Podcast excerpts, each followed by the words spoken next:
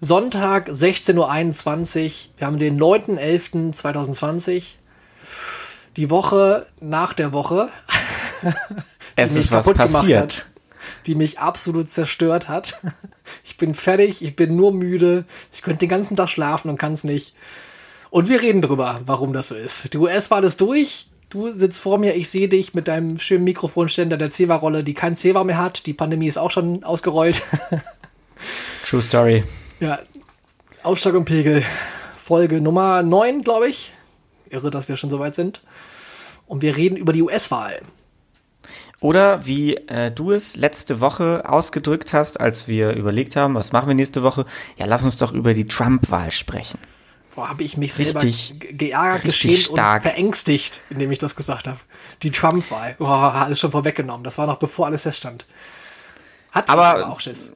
Hat ich es hat ja dann doch mehr oder weniger ein glimpfliches Ende genommen, oder? Also jedenfalls, wenn ich mir jetzt die Werte anschaue, die ja, ganz das äh, Ende Geschichte ist, ist durch, da. oder?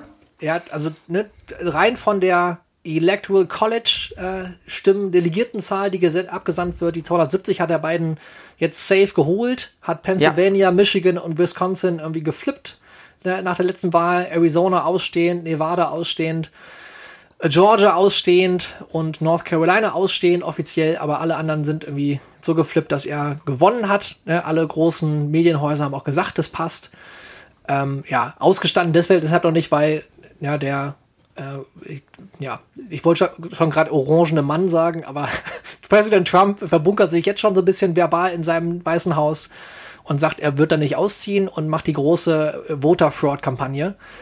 Und das ist hart, hart irgendwie für die Amerikaner, hart auch mit denen, die, mit denen ich korrespondiert habe, so aus Amerika selber. Die können es alle nicht fassen. Zum einen, dass es vorbei ist, so ne, man, die sind ja eher beiden Wähler, mit denen man so korrespondiert, wenn man aus Deutschland kommt normalerweise.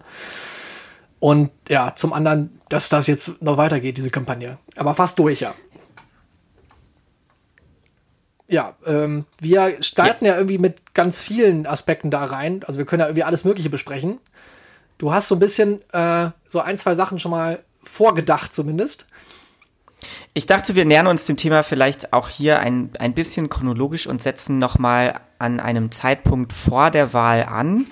Und zwar, was ich bemerkenswert fand, war wieder das Thema Prognosen. Wenn man zurückblickt auf die Wahl davor, äh, Hillary gegen Trump, war es ja auch schon mal so, dass laut Umfragen die Demokraten eine, eine, ein Stückchen oder eine Nase vorn lagen. Ähm, und sich dann im Nachhinein herausgestellt hat, so ganz richtig waren die Prognosen jetzt nicht. Hier war es jetzt ähm, dieses Jahr wieder so, dass die, äh, die größeren Meinungsforschungsinstitute in den USA gesagt haben, 44 Prozent Trump, 50,7 Prozent für Biden, wenn ich mir jetzt so einen Mittelwert äh, bilde. So deutlich ist es ja jetzt auch wieder nicht geworden. Woran liegt das und ähm, warum, warum passiert es auch zweimal hintereinander vor allem? Das frage ich mich. Ich glaube, die Zeiten sind einfach schwierig für Demoskopen geworden einfach. Also jetzt gerade die Wahlbeteiligung ist wahnsinnig viel höher, als das vor vier Jahren war. Das sind, glaube ich, sechs oder sieben Prozent noch mal mehr. Sind, glaube ich, bei 67 Prozent. Äh, noch nie so hoch gewesen in Amerika oder zumindest nicht seit ich lebe. Und äh, ja, das macht es auf jeden Fall sehr unterschiedlich, ne, so zur Einordnung. Ne? Was, was ist ja auch Wahnsinn. Trump hat 70 Millionen Amerikaner irgendwie als Wähler gewonnen. Ja, das ist auch, hat noch kein kein Präsident, er hat noch mit 70 Millionen Stimmen gewonnen. Also das ist die höchste Zahl. Der einzige, der das schlägt, ist halt Joe Biden. Ja, und der hat halt 74 Millionen. Also die beiden haben so viele Wählerstimmen hinter sich irgendwie vereint, wie das noch kein einziger Präsidentschaftskandidat jemals in der Geschichte von Amerika hatte.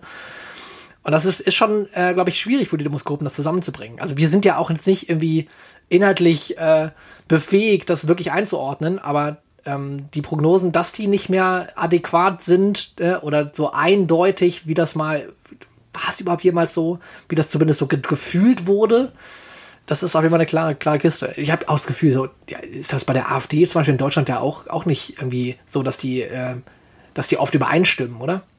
Es gibt, finde ich, wenn man es vergleicht, immer äh, Momente und bestimmte Zeitpunkte, in denen das mal falsch eingeschätzt wird.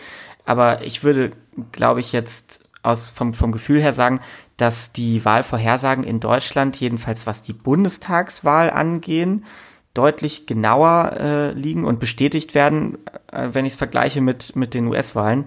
Ähm, einen interessanten Aspekt, den ich gelesen hatte, war, dass jedenfalls bei der vorangegangenen Wahl viele äh, Trump-Supporter einfach auch sich ein bisschen geschämt hatten und deswegen in Umfragen teilweise angegeben hatten, dass sie für die Demokraten stimmen würden. Ähm, das ist dann natürlich der Tod für jeden Statistiker. Äh, ist, glaube ich, ein Faktor, ähm, den, man, den man nicht so richtig auf dem Schirm hatte. Das äh, sagt auch schon wieder was über den Kandidaten bzw. den amtierenden und scheidenden Präsidenten aus. Äh, was mich eigentlich auch wieder zu dem nächsten Punkt bringt, was glaube ich bei vielen Leuten auch in Deutschland der Fall ist. Die Frage, die sich irgendwie stellt, ist, wieso wählen die Amerikaner so einen Typen, der charakterlich so viele Defizite hat, offensichtlich, und für eine Politik der Spaltung steht. Das geht einfach nicht in meinen Kopf rein. Aber ja, du hast dich ja die letzten Tage echt eingehend damit befasst. Was, was würdest du sagen? Was sind so die Hauptgründe dafür? Na, die letzten Jahre. Also, ich bin seit der, seit der ersten Trump-Wahl, das war jetzt, die zweite war ja keine Trump-Wahl, ja, also zum Glück. Ähm, aber seit der ersten Wahl von Trump selber habe ich ja nicht in den Kopf bekommen, wie das sein kann, dass Leute sich da hinter in der Zahl vereinen, hinter dem äh, Lügenkonstrukt, hinter dem offensichtlichen äh, na, Rassismus, der von vornherein irgendwie getragen wurde und so. Und das, das Erstaunliche ist ja, das ist ja deswegen nur erstaunlich für uns, weil wir uns ja diese, diese Werte äh, nicht kaputt sie, äh, trampeln lassen wollen, äh, trampeln lassen wollen. ha. Und haha. Und äh, weil man so aus unserer Perspektive, wenn man irgendwie ne, den Werten Solidarität, ne, ähm, Antidiskriminierung, Gleichberechtigung, Freiheit im wahrsten Sinne des, des Wortes von Freiheit, nämlich für alle, wenn man dem allen ein großes Gewicht gibt, Gerechtigkeit, Justizsystem, äh, Demokratie und sowas, wenn man das alles hochhält, dann sind ja die ganzen Angriffe, die Trump und auch seine ganzen, ähm, naja, Gefol seine ganze Gefolgschaft letztlich irgendwie auch machen, sind die schwierig zu halten ne, und schwierig äh, ja irgendwie auch als etwas irgendwie Größeres als jetzt irgendwie in einem politischen Diskurs irgendwie festzuhalten. Weil das wird ja einfach kaputt geredet. Wird ja durch, durch Taten, durch alle, alle Worte, durch kaputt reden, wird es ja zertrampelt. Aber das ist halt nicht die Realität von Unterstützern. Ne? Sondern für die ist halt die Freiheit und die Gerechtigkeit, die Justiz und sowas ist halt eine persönliche Sache, die sie auch sowieso schon als ungerecht empfinden. Ne? Davor schon, bevor ein Trump kam und gesagt hat, ey, naja, wir holen uns das zurück, wir machen das gerechter und größer und holen das alles wieder rein. Wir sind wieder wer. Das ist ja die Message, die da mit drin ist. Ne? Man hat sich ja in seiner Freiheit, und das ist bei vielen Unterstützern so, ähm, in seiner Freiheit eingeschränkt gefühlt, vorher schon. Und das halt auch, und das muss man sagen, zu Recht. Zu Recht, weil es ist an vielen Stellen einfach ein ungerechtes System, in dem gelebt wird, in dem gearbeitet, gestruggelt wird, wo die Miete schwer reinkommt, wo Sozialsysteme nicht da sind und so weiter. Dass man jetzt dem Falschen zuhört, der einem nicht wirklich hilft, auch de facto nicht geholfen hat die letzten vier Jahre, okay.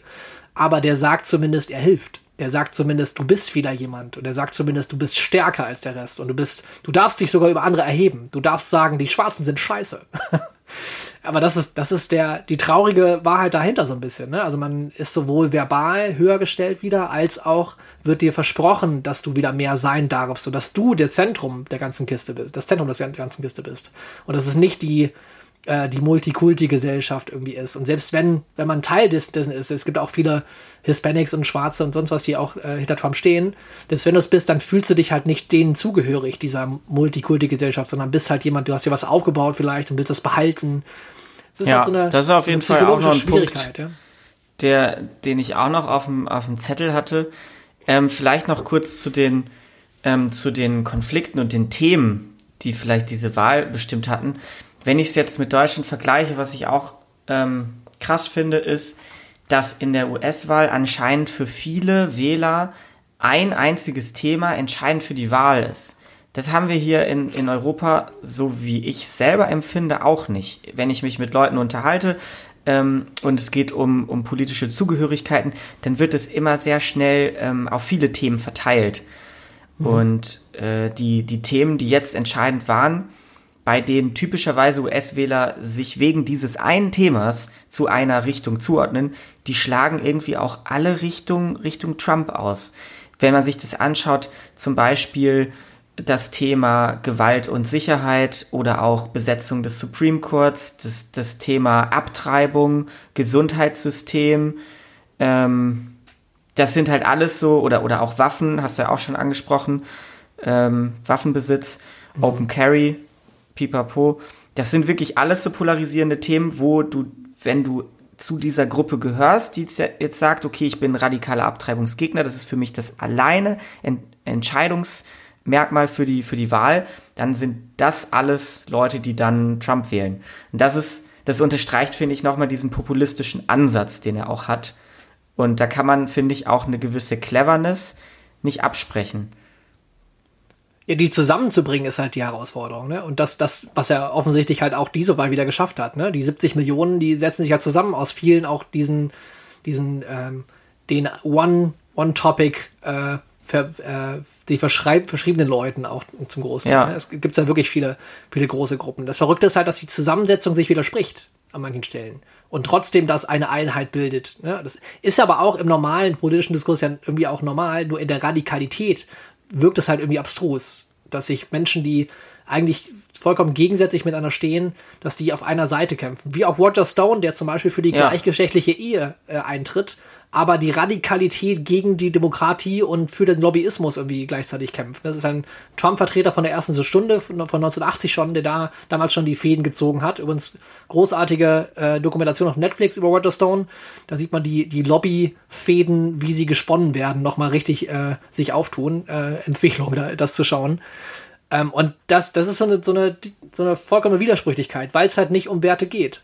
Ne? Es geht nicht um den, den Wert da zu sein, es geht um meinen, meinen persönlichen, ähm, ja, meinen Zuverdienst an irgendwas. Ob das jetzt Rechte sind, mhm. die ich wieder ausbauen kann, oder ähm, Dinge, die ich eher behalten darf. Mir wird was weggenommen, ne? Waffen zum Beispiel.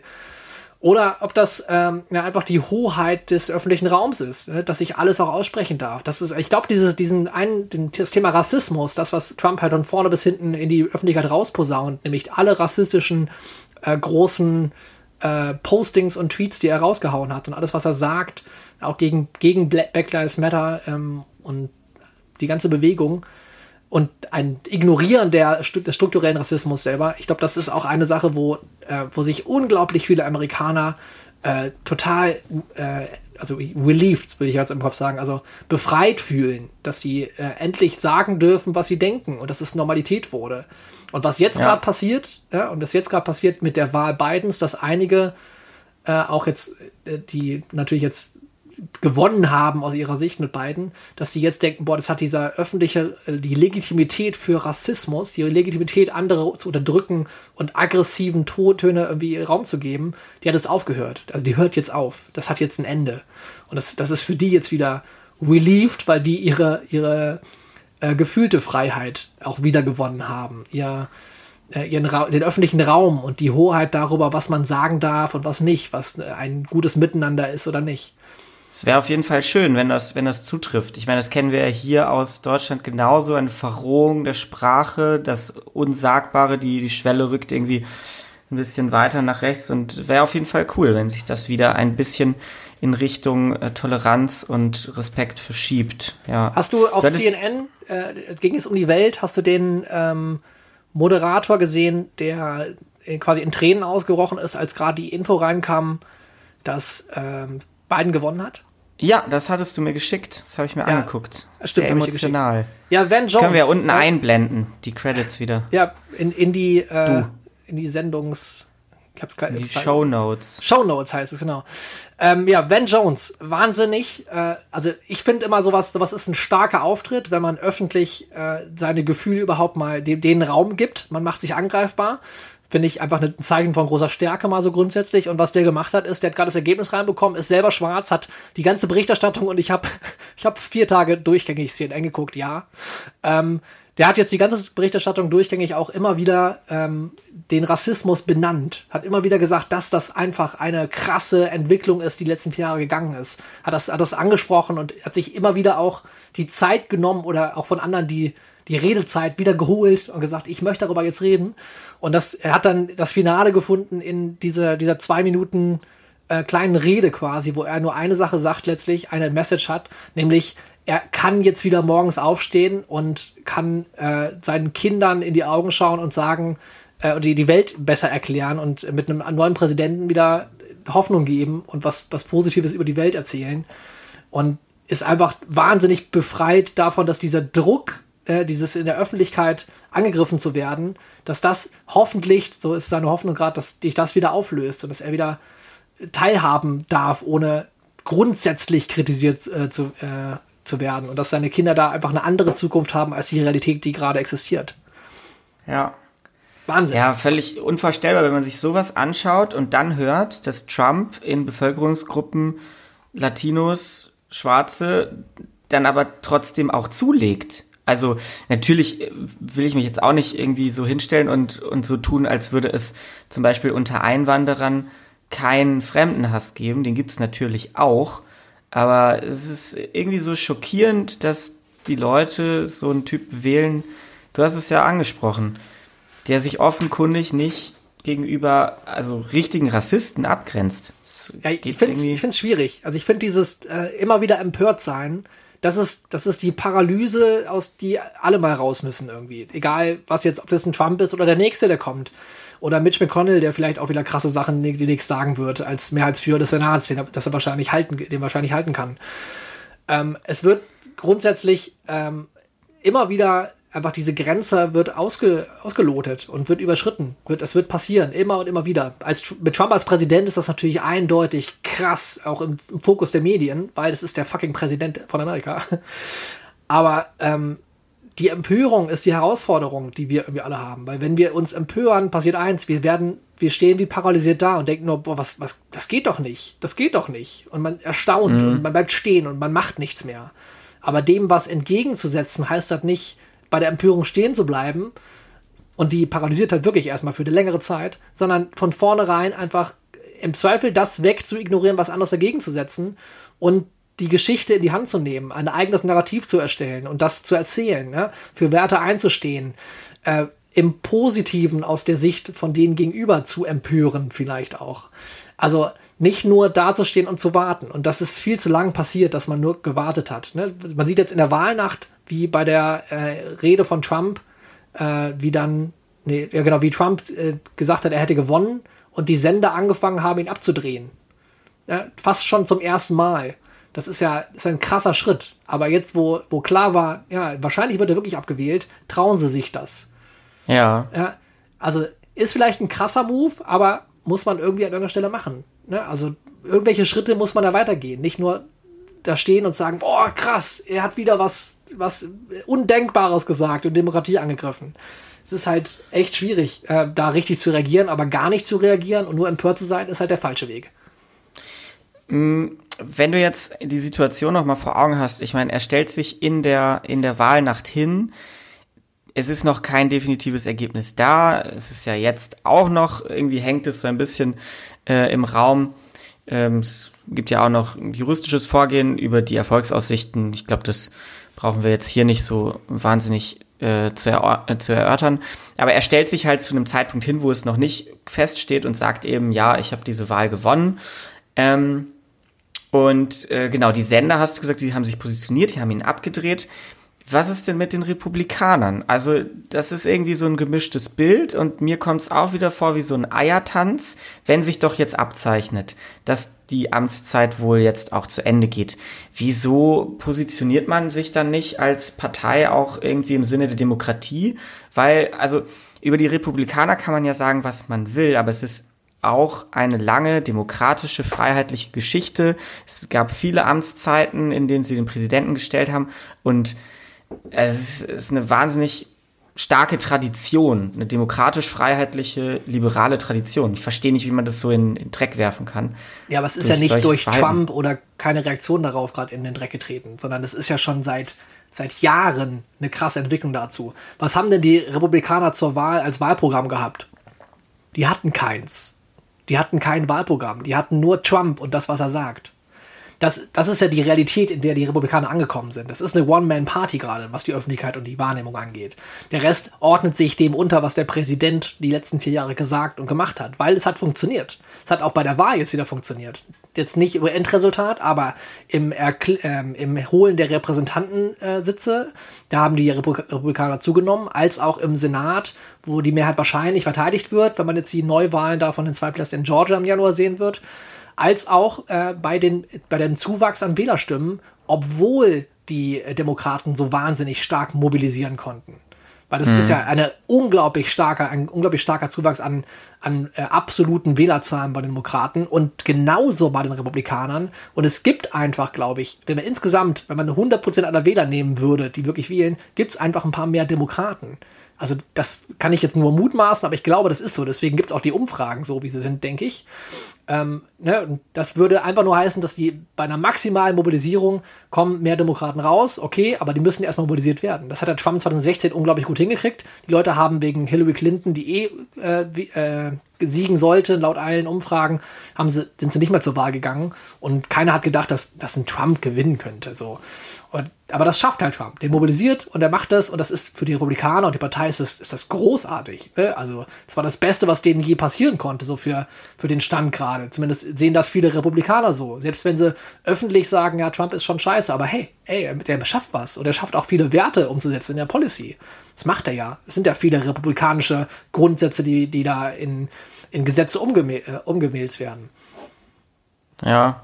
Also jetzt ein ja, Beispiel, hm. vielleicht noch kurz ein Beleg dafür, was, was ich ganz spannend finde, ist ein Einzelbeispiel, aber äh, es gibt ein Spiegel-Interview von einer Spiegel-Journalistin, die zur Wahl immer einen, ihren Vater interviewt hat. Der Vater ist Trump-Wähler und sie unterhält sich mit ihm kurz darüber, was bei der Wahl jetzt irgendwie gewählt werden soll, warum und so weiter. Und der sagt äh, in der, für 2020 jetzt, sagt er vor allem, ja, ich kann auch nicht, ich kann den Trump nicht auch nicht zuhören. Wenn er das Maul aufmacht, ich möchte direkt ausmachen. Sofort. Aber ich wähle den, weil der setzt halt die Sachen um, die mir wichtig sind.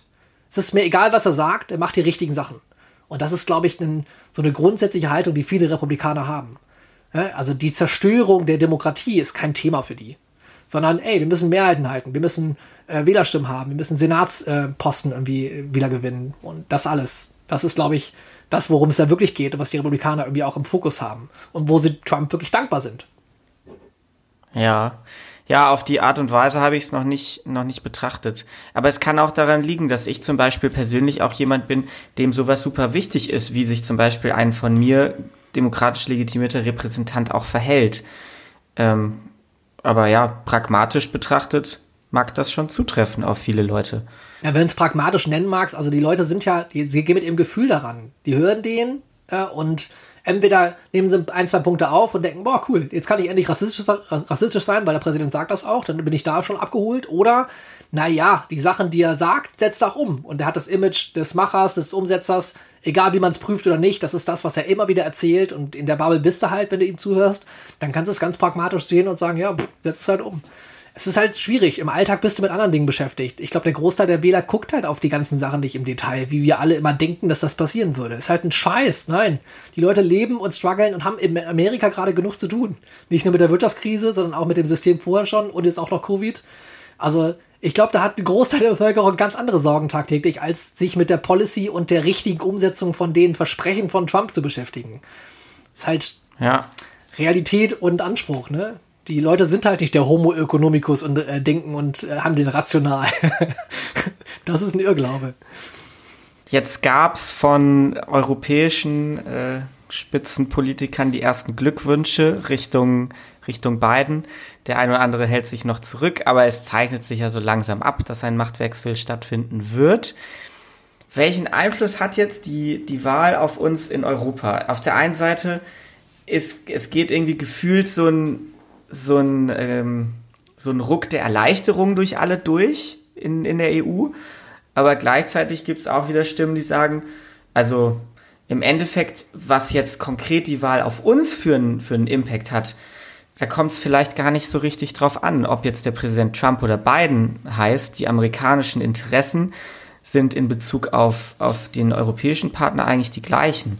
Wie siehst, wie siehst du das? Ich finde es sehr kompliziert. Ne? Also auf der einen Seite natürlich, die Wahl ist durch gewesen. Ich habe die ganze Zeit gezittert. Ich habe wirklich komplett eigentlich durchgängig. Morgens bin ich mit dem Handy aufgewacht. Ich bin abends mit dem Handy, mit dem CNN-Stream bin ich, äh, bin ich eingeschlafen. Ich habe die das ganze Zeit, verrückt. Haben, haben, schon alle, alle waren genervt hier zu Hause.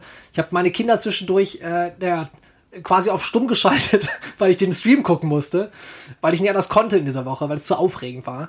Und jetzt kann ich endlich wieder normal Vater sein hier zu Hause. Aber ähm, es ist einfach, wie sehr uns das packt, wie sehr du auch alle Medienleute in Deutschland irgendwie genau darüber die ganze Zeit nur reden, äh, Twitter und sonst was irgendwie siehst. Das ist, ist hart. Aber wenn die, als sie rum war, die Wahl, als jetzt Biden als elected äh, President, irgendwie President-elect äh, ausgerufen wurde, äh, dann hat sich ja eigentlich gar nichts geändert. Also gar nichts. Genau überhaupt nichts. Und es wird sich auch die nächsten vier Jahre jetzt nicht grundlegend die Welt anders drehen, weil Biden Präsident ist. Aber das Gefühl, dass man vier, Jahre, vier weitere Jahre Trump irgendwie nicht haben will, weil das, das einfach schon einen großen Impact hat. Ja, das hat auf jeden Fall noch einen, einen Turn in der Sprache, in der Verrohung, im Populismus, in dem Beweis, dass Demokratie angegriffen werden kann. Dass die nicht standhaft ist. Und das ist ja die, der Beweis, den die Wahl jetzt gerade gemacht hat, dass sie standhaft ist. Dass sie dagegen äh, Institutionen hat und Prozesse hat, die dem Stand halten, wenn jemand attackiert. In, in der krudesten Art und Weise ähm, das ist schon ein Impact, der, der ist bei uns auch angekommen und groß. Weil, wenn die älteste Demokratie der Welt, wenn die bestehen bleibt, obwohl sie von einer kompletten Parteiseite aus äh, in den Grundfesten ausgegraben, ausgebuddelt und weggetragen werden soll und die schaffen es nicht, die hochzuheben, dann ist das schon auf jeden Fall eine Sache, die uns direkt betrifft. Und genauso ähm, eine andere Sache, die, die ich so gar nicht so persönlich gemerkt habe, weil in Deutschland haben wir nicht so einen großen Einfluss auf der Straße, wenn Trump da ist.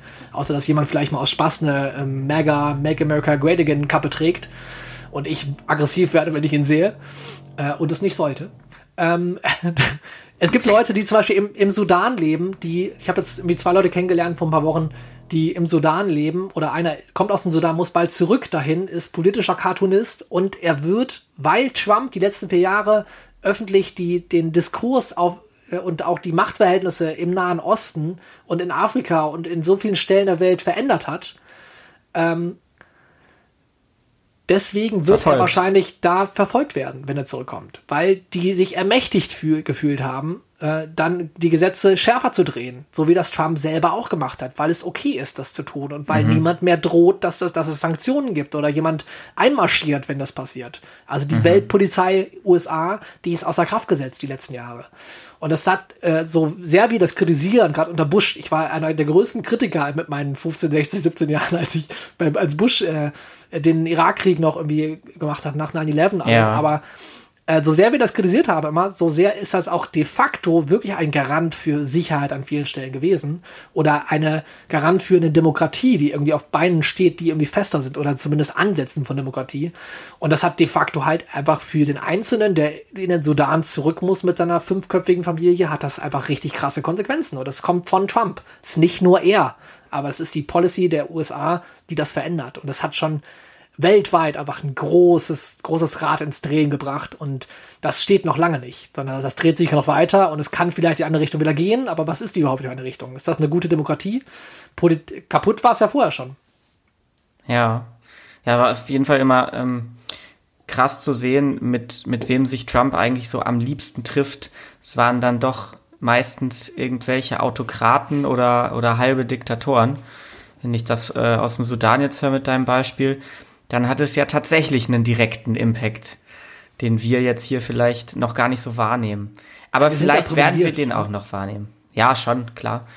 Ähm, aber jetzt, wenn man sich diese, diese europäischen ähm, Themen anschaut, die gerade irgendwie mit Amerika äh, bestehen, also zum Beispiel Nord Stream 2 oder auch ähm, eine protektionistische Haltung, Einfuhrzölle, ähm, ja, dann sind das alles irgendwie Sachen, die, die sich, glaube ich, unter beiden nicht großartig verändern werden.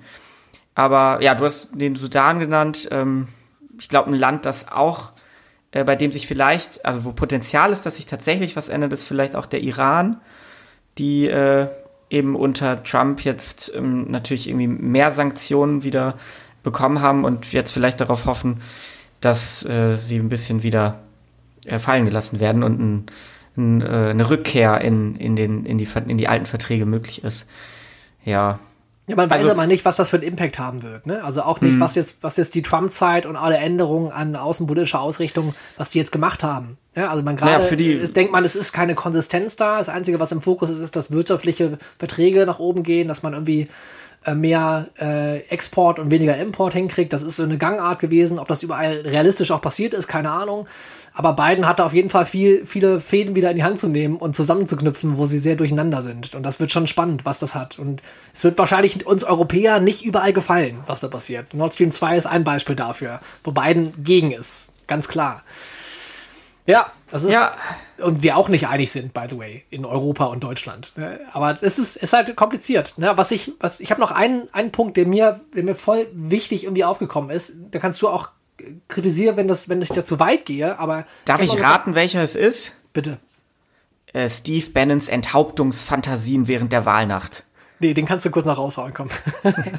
ja, das war es eigentlich schon, der hat im Podcast äh, gesagt, dass man den ja. FBI-Chef und ich glaube irgendwen anders auch noch am besten wegen Landesverrat Fauci. köpfen sollte. Fauci. Ja, genau, Fauci, genau. unser lieber Fauci, genau. Die soll man, ja. was hat er gesagt? Der war bei, ähm, bei Alex Jones, glaube ich, im Podcast ja, äh, mhm. und hat da, hat da gesagt, äh, wirklich, also hat angefangen zu erzählen, ja, früher, weil es jährt sich gerade so eine, so eine äh, von zwei Freiheitskämpfern, die gehangen wurden, jährt sich gerade der, der Jahrestag.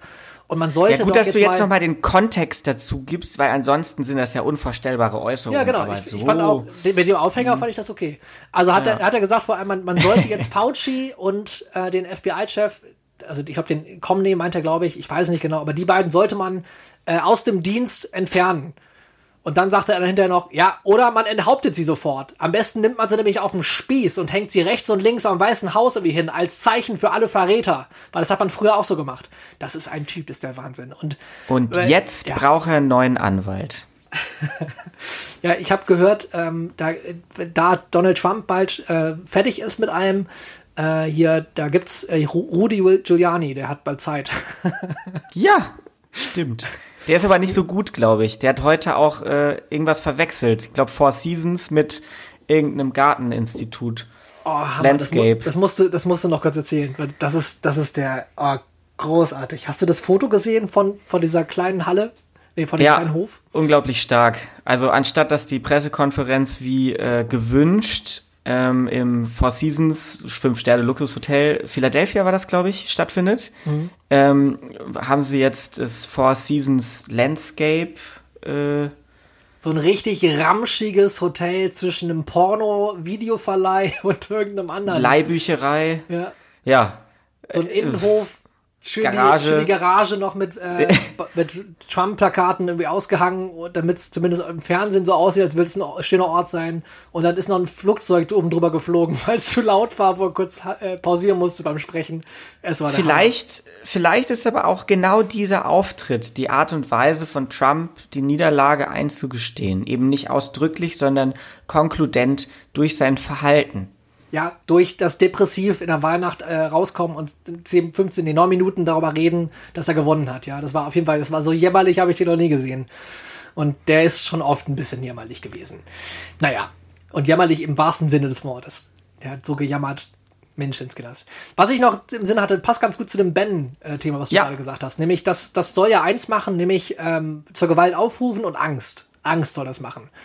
Und ähm, ich habe eine Verbindung gehabt. Wir haben ja jetzt diese Woche auch, ähm, oder wenn wir gepostet haben, letzte Woche am Montag noch den, ähm, den Terroranschlag in Wien gehabt. Und ich habe einen Gedanken gehabt, der, den, den ich, je länger ich drüber nachdenke, den ich weniger absurd finde, als er am Anfang war. Nämlich, ich habe einen für mich einen, Zusammenhang äh, nur gemacht zwischen dem, was wofür ein Trump steht, ne, gar nicht er jetzt persönlich ist, sondern wofür er steht, und dem IS selber.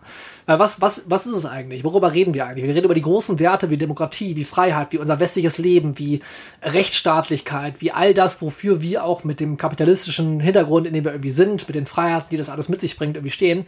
Und dagegen, äh, das dagegen produziert der IS auf eine sehr krasse Art und Weise und will Terror haben, damit wir Angst haben und unsere Gesellschaftsform nicht mehr so existieren kann. Wir anders leben, wir das nicht mehr machen können, wir nicht mehr draußen im Café sitzen, weil wir Schiss davor haben, gleich in die Luft gesprengt zu werden. Und das, das ist ja der, der Sinn, der Zweck, der, die Aufmerksamkeit und das Angst machen, das Angst schüren, unseren Lebensstil unlebbar machen. Darum geht's. Ja? Und ähm, was macht Trump? Was macht Trump mit allem, was er, was er auch erzählt? Was machen die, die rechten Ideologen, die ähm, eigentlich wie Steve Bannon vor allem, also mehr noch eher, als das Trump selber macht und als Ziel hat. Ich glaube, Trump macht es aus, aus Versehen eher weiter. Was macht Steve Bannon? Der will vor allem eins, der will einen Bürgerkrieg äh, in, in Sinn haben, damit die Revolution kommt. Der will den Lebensstil, die Demokratie, die Werte, um die es geht, freiheitliches Wählen, äh, demokratische Führer, Legitimität und sowas genauso untergraben und kaputt machen. Und die machen es de facto auch, indem sie halt Voter Fraud und sowas auch initiieren. Es kommt ja von rechter Seite, kommt das sehr viel häufiger vor als von linker. Also es kommt von der republikanisch krassen Alt-Right-Bewegung viel krasser, als das von der linken politisch geprägten Seite irgendwie kommt, muss man richtig zu formulieren. Und ähm, was steckt dahinter? Es steckt dahinter, dass man enthemmt, dass man auch Gefahr und Angst schürt. Was ist, was ist passiert die letzten Jahre in Amerika? Die Amerikaner haben, äh, wenn sie aus, von Minderheiten her kommen, aus, zu Minderheiten gehören, haben sie Angst. Sie haben Angst zu leben, Angst, ihre Meinung zu sagen, Angst, in Einkaufen zu gehen. So wie Ben Jones in seinem kleinen äh, zweiminütigen äh, Kommentar irgendwie auch gesagt hat. Weil das Leben schwerer geworden ist, weil die Leute so reden, weil sie enthemmen, weil sie ähm, dagegen kämpfen, dass Freiheit für alle gelten soll, weil sie den freiheitlichen äh, Status quo, den, den es jahrzehntelang einfach gab, der sich immer weiter noch irgendwie auch durch erkämpfte Werte noch äh, verbreitet hat, weil sie den kaputt reden und kaputt machen wollen. Leute auf ähm, also Leute aufstacheln, genau das zu tun. Ne? Bei den Black Lives Matter-Protesten ist ein republikanisch geprägter junger Mann mit, einer, mit einem Gewehr rumgelaufen, hat zwei Leute umge umgeschossen. Und er hat sich berufen gefühlt, das zu tun, weil Trump und alle, die in die Richtung reden, so reden, wie sie reden. Was macht der IS anders? Der macht nichts anders. Der rekrutiert genauso Leute, die das tun. Und Korrelation und Kausalität ist eine unterschiedliche Kiste, aber es ist eine Korrelation, dass die Art und Weise zu reden und das Aufrufen, dass das eine normale Gangart in Amerika ist und dass, dass die, die Folge von diesen terroristischen Akten aus der rechten Ecke, dass die einfach, also die werden mehr. Und das ist auf jeden Fall eine Sache, die zusammenhängt. Ob, ob das jetzt, ob man jetzt jemanden explizit verantwortlich machen kann, okay. Das ist nicht wie beim IS so stark, dass es einhergenommen wird, aber dass diese, diese Mechanismen gleichgreifen in der Radikalisierung von jungen Leuten gerade, die sich berufen fühlen, was zu tun, ja, und Gewalt und Tod und Mordschlag, also Mordschlag, äh, Mordschlag, Tod und äh, Totschlag und Mord irgendwie in die Welt zu setzen und Leute mit sich zu reißen, dass das Normalität geworden ist, das ist auf jeden Fall eine Äquivalenz auf, auf beiden Themengebieten. Ne? Also, und es geht für mich geht es um die Angst, die damit geschürt werden soll, nämlich diese Werte weiter zu verteidigen und die groß zu machen und Freiheit und Gleichheit äh, wirklich gangbar zu machen. Ja. Ist vielleicht ein bisschen, bisschen krasser äh, und kann man noch differenzierter sehen, aber es ist für mich sehr viel gleich. Ja, genau. Also, ich finde schon, dass man da differenzieren muss. Ich würde äh, den IS jetzt nicht gleichsetzen, auch von der Rhetorik, auch von den Mechanismen nicht mit äh, einer Trump oder auch von der Steve Bannon Kommunikation. Aber ich glaube, ich sehe den Punkt. Und ich bin bei dir, äh, der IS ist im Kern rechtsextrem. Ja. Wenn man es jetzt mal so verbindet. Wenn Steve Bannon und die Alt-Right-Bewegung jetzt rechtspopulistisch ist, dann ist zum Beispiel auch ein Erdogan in seiner ähm, Politik populistisch und, und rechtspopulistisch, indem er gegen Minderheiten hetzt, indem er ähm, eine ultrakonservative Politik verfolgt, aber eben auf dem Fundament einer, einer ähm, Islamist, äh, einer islamischen Werteordnung. Und was dann dahinter kommt, ist rechtsextremer Terror, äh, in der, im Fall von, im Fall von den USA ist es eben ein rassistisch motivierter, im Fall vom IS ist es ein religiös motivierter. Ähm, ja, man kann man, finde ich, schon so eine Parallele ziehen, ja. Ja, man muss immer ein bisschen schauen, dass man, dass man es natürlich differenziert betrachtet. Und ich bin jetzt nicht äh, politikwissenschaftlich aus der Sicht irgendwie kommt und will das gerade einordnen in rechts und links und alles Mögliche und das ist das Gleiche. Ja, ja. Gar nicht ich will nur meinen, das ist, da ist eine Verbindung und zwar, dass vor allem Angst geschürt wird und dass ja. das der, der, der Sinn und Zweck der ganzen Angelegenheit ist und dass man ja. sich als, als wir jetzt selber, wir jeder Einzelne, so wie das Wien auch montags gezeigt oder Dienstag danach gezeigt hat und am, am Terroranschlag selber gezeigt hat, zusammenhalten, dem was entgegensetzen, die, der Angst keinen Raum geben und daraus Mut schöpfen und was tun, das ist die Aufgabe unserer Zeit, wenn wir damit konfrontiert sind, solche Herausforderungen zu haben.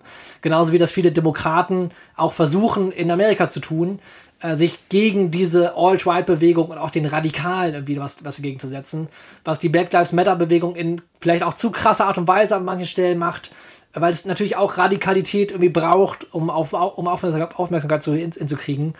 Ähm, es, ist, es ist schwierig, es ist komplex, es ist nie nur schwarz-weiß und es ist immer alles auch zu kritisieren an irgendeiner Stelle, aber nichts zu tun ist die Herausforderung, die, äh, die, die, man, die man nicht, ähm, also die man zu lösen hat, die, wo man es machen muss. Also man muss was tun und das ist der, der wichtige Part. Für nichts einstehen bringt gerade nichts in dieser Zeit, sondern stehst du nur da und kannst dich hinterher wieder empören und äh, staunen darüber, was alles passiert, aber es passiert halt.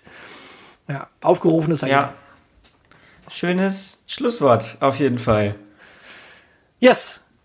40 Minuten, äh, das hat Spaß gemacht. Äh, haben wir uns alles mal von der Seele geredet oder ich mir und nein. Noch das, lange nicht. nächste Woche geht's direkt weiter. So, das war äh, Ausschlag und Pegel für diese Woche. Äh, ja, dem 9.11.2020, das war's gerade. Ähm, wir sehen uns aber nächste Woche zu neuem Thema äh, wie wieder. Und ja, ich wünsche dir eine gute Zeit bis dahin. Ich wünsche dir das Gleiche und vor allem an diejenige, diejenigen, die jetzt vielleicht schon tatsächlich zum neunten Mal in Folge eingeschaltet haben. Cool, dass ihr zuhört und bis nächste Woche. Macht's gut.